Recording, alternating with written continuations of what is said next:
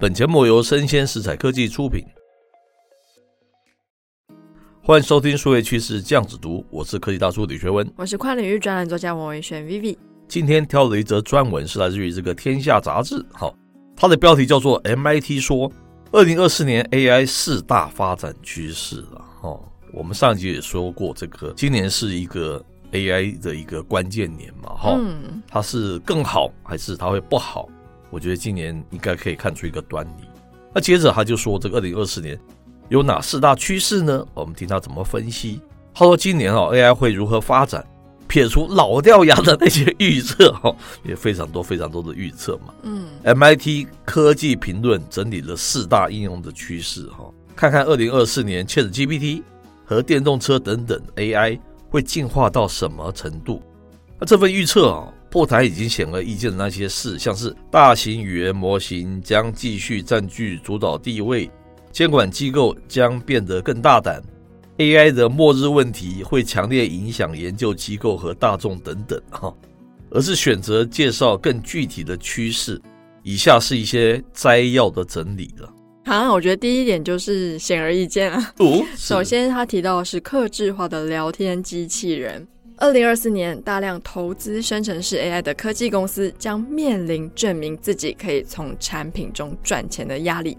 AI 巨头 Google 跟 OpenAI 在缩小化上下了非常大的赌注。嗯，两家公司都在开发用户友善的平台，允许人们定制强大的语言模型，并制作自己的迷你聊天机器人来满足特定的需求。因此，在今年，生成式 AI 对非技术人员会更有用。我们会看到各行各业的人都有自己一套客制化的机器人，人类只要点击按钮，它就会以该产业的规则生成文本、上传影片跟照片。是。Chat8 已经讲了好久好久了，对不对？那之前使用的实在是觉得 你就是个机器人，是，而且是个很笨的机器人。重点是前一阵子我碰到台湾算是蛮大科技公司的执行团队，他就跟我说，他只要在外面看到他是机器人罐头讯息，他马上就不要，我要找真人。是是是。是不是这样子？对啊，那客制化机器人永远是一个好的题目，但是看谁有没有真的本事把它做好，这是完全是两码子事，对不对？没错。是第二点，他说，生成式 AI 的第二波浪潮是影音，当当终于冲击到我们这个影音的行业了哈。那我觉得，特别是影像，这是非常严重的，对不对？嗯。从二零二二年底，我们见识到 OpenAI 能做出各种令人惊艳的图像。今年重心将转向影片了，啊，Runway 是一家制作生成视讯模型的新创公司，它已经能够生产高品质的短影音，其中最好的剪辑与这个皮克斯可能推出的影片相去不远，真的还是假的啊？皮克斯是什么公司啊？哈，哈，这样提了哈。是。那在 Runway 这样子的一种新创之外，派拉蒙跟这个 Disney 等等电影巨头。目前也在探索于制片流程中使用生成式 AI，那生成式 AI 正在重新创造特效的可能性。难怪之前好莱坞罢工罢这么严重。是是是。除了大荧幕之外，用于行销和培训目的的深度伪造技术也正在蓬勃的发展。嗯，制造的工具可以将演员的一次性表演变成源源不断的声位化身。你只需要按一下按钮，它就可以背诵你给他们的任何脚本。嗯，用这么低廉的成本发挥这么多的技能，给演艺界带来了严重的问题。对电影公司使用和滥用 AI 的担忧，是去年好莱坞罢工的核心。电影制作工艺正在发生根本性的变化。是。第三点是 AI 生成的选举假讯息将无所不在。二零二四年是全球许多国家的选举年，好像是五十个国家嘛，是不是？是，非常可怕。AI 生成的选举虚假资讯和深度伪造将会成一大难题了。至今，我们已经看到非常多政客将这些工具武器化，例如在这个阿根廷啊、斯洛伐克啊和美国。那这些 AI 作品的扩散是一个令人非常担忧的趋势的哈。因为识别网络上的真实内容将比过往任何时候都更难哦，在已经两极化的政治氛围中哈，可能会带来更严重的后果。是，那对于那些反对 AI 介入选举的人来说，今年会是非常关键的一年。不过，追踪和解决的技术仍在早期的开发阶段，像是浮水印技术啊等等。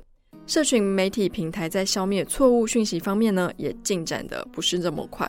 换句话说，今年所有人都将在一场打击 AI 假新闻的大型实验里。是，这就是上集我们讲的。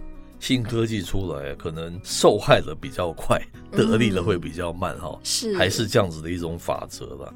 你去解决这个问题的那个技术，到现在还是早期阶段，那受害一定是比较早造成嘛，对不对？嗯，好，第四点，他说的是多工机器人呢、啊。他说过去几年哈，人工智慧领域已经从使用多个小型模型，转向使用单一的整体模型来这个训练，完成所有的任务。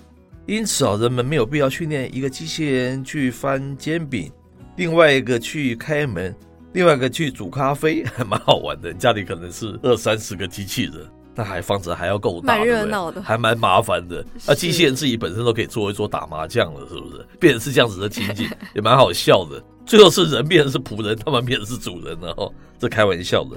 他说未来会变成是有一个通用的模型。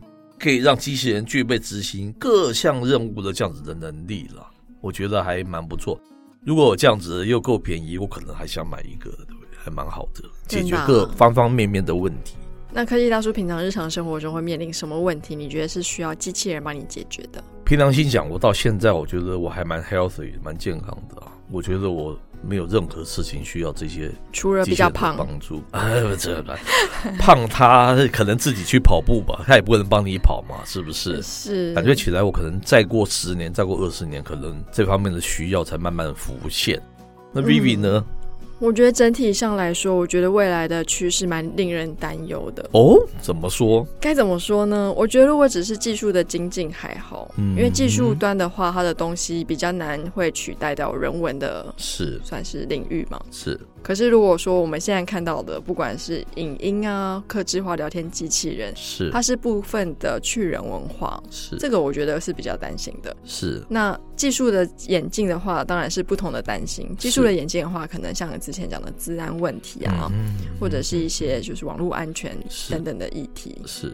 可是整体上来说，我觉得虽然感觉起来是很老掉牙的说辞，可是在这个时代，我们越需要去思考的是人的价值。是。谁叫啊？人的天生的一些特性哦，就刚好被这个机器去满足了。人有很严重的惰性，贪小便宜，对不对？这些的一些喜欢方便什么什么，没有办法。我觉得问题最后其实是人呢，他用科技去帮你解决，你就觉得你不要去买什么，你不要去做什么，那最后人真的萎缩萎缩，就变成只有一个脑，那你手脚完全不用动，因为。人就是这么，他天性就是这样子，对不对？嗯，我真的是，我觉得这个那问题是很难解的。这也是因为这样子的天性，我觉得让这么多年来，我觉得一路看起来，那科技大叔职场三十多年了，真的，科技每一次跟人文的战争，科技都是占上风的，一直一直占上风，人文是一直一直不断的一些倒退。这是没有办法的事情，对不对？不要说这个，是我们之前就是旗下有一档节目，一直有拿国科会的科普人文文化补助计划嘛。哦、今年开始只剩下科技哦的议题有得到补助，之前人文的那块已经全部都被拔掉。是是是，我们感触真的蛮深的了哈。那以后像这种 Tom Cruise 这样子的演员就更值得尊敬了。嗯、他们用特效，自己用自己的人生去表演所有。困难的动作，这是标准的人文。他不想要靠特效，不想要靠，对不对？